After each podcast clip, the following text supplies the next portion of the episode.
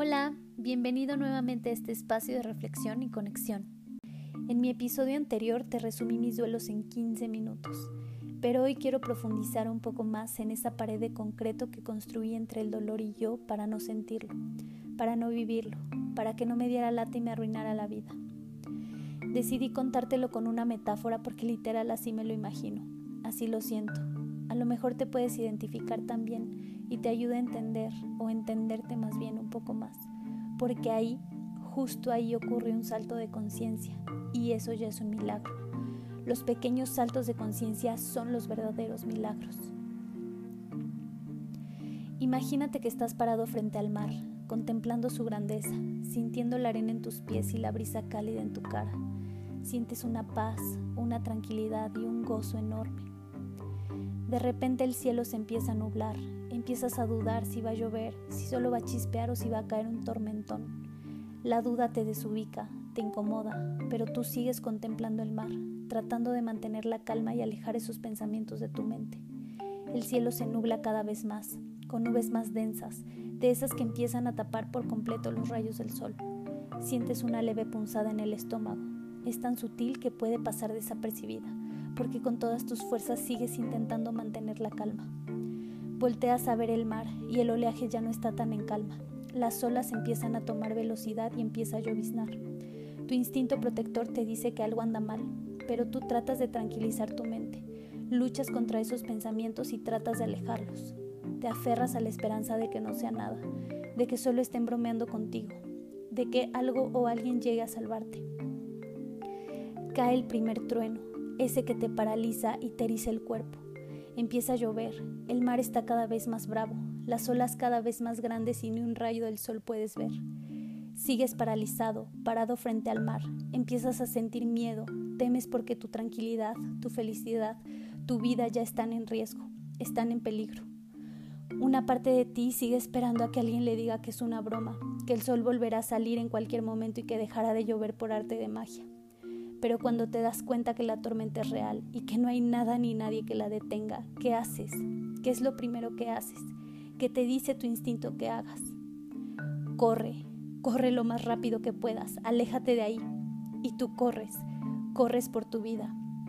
Y así me la pasé, huyendo del dolor, huyendo de esas olas gigantes de dolor que amenazaban con arruinarme la vida, con acabar con ella.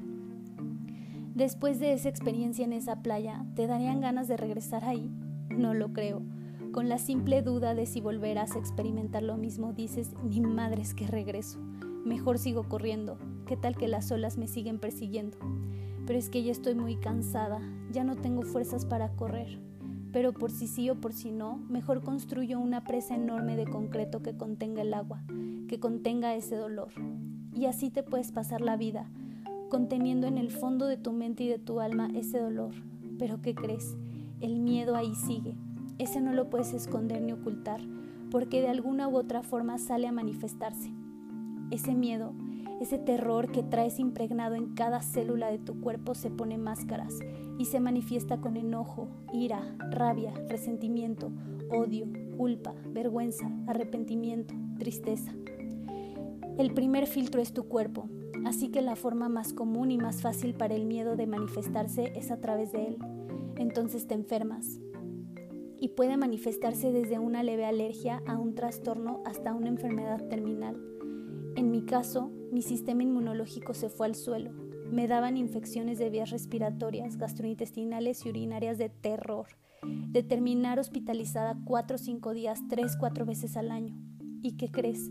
Lo curioso es que estos episodios empezaron cuando regresé de Monterrey, cuando regresé a vivir de nuevo con mis papás y con mi hermano menor. Yo me había largado a otra ciudad huyendo de esas olas, huyendo de la tormenta, aferrada a no volver jamás. Pero terminé regresando a la misma playa donde ocurrió todo, y mi cuerpo estaba manifestando todo el pavor que traía adentro. Está cañón, ¿no? Otra forma de manifestar ese miedo es proyectándolo en los demás, entonces vives en el juicio, juzgándote, juzgando tus decisiones, juzgando a los demás, juzgando las decisiones de los demás. Yo vivía enojada, en verdad enojada, al grado de que en mi casa me apodaron la madrastra. Acuérdate que el miedo tiene muchas máscaras y yo me había puesto la de la rabia desde el día uno, desde el momento en que se empezó a nublar mi cielo, desde que sentí esa incomodidad y esa sutil punzada en el estómago. Me enojé, me enojé mucho porque estaban perturbando mi paz y mi felicidad. No entendía qué pasaba y no podía hacer nada para detenerlo. Y así aprendí a vivir, juzgando, insultando, mentando madres, disminuyéndome, disminuyendo a los demás. Y entonces tenía que pasar algo muy grande para que yo y en realidad todos nos detuviéramos un momento a estar a solas y en silencio con nosotros mismos, a mirar hacia adentro y enfrentar nuestros demonios. Para mí la pandemia literal fue como una camisa de fuerza que me pusieron para llevarme a enfrentar mi miedo y el dolor que ocultaba a través de él. Y es que estaba tan distraída con mi trabajo, o sea, entre más trabajo tuviera mejor. Era como mi anestesia, a la que me volvía adicta cual droga para no sentir el mínimo dolor. Y entonces ahí te agarras de donde sea y como sea porque las olas ya te alcanzaron. Y aso el revolcón. Lo importante es que te agarres de algo sano, algo que te ayude a salir del hoyo y no de algo que te hunda más.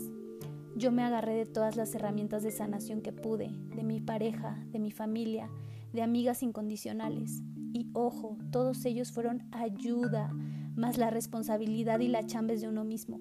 Ellos simplemente fueron un sostén pero la que no faltaba a las terapias, a los talleres, la que no dejaba de hacer las meditaciones y las prácticas era yo, no ellos. La responsabilidad de sanar es tuya y de nadie más. ¿Te ha pasado que te tropiezas en la calle y de la vergüenza te paras en friegas y haces como que no pasó nada?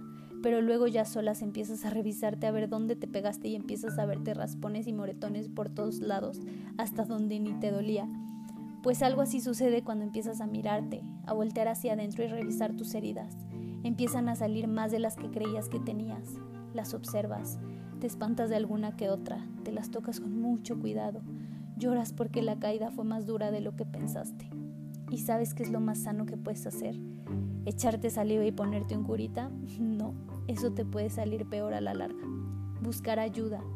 Está bien buscar ayuda. Es fácil y seguro pedir ayuda. Es fácil y es seguro pedir ayuda.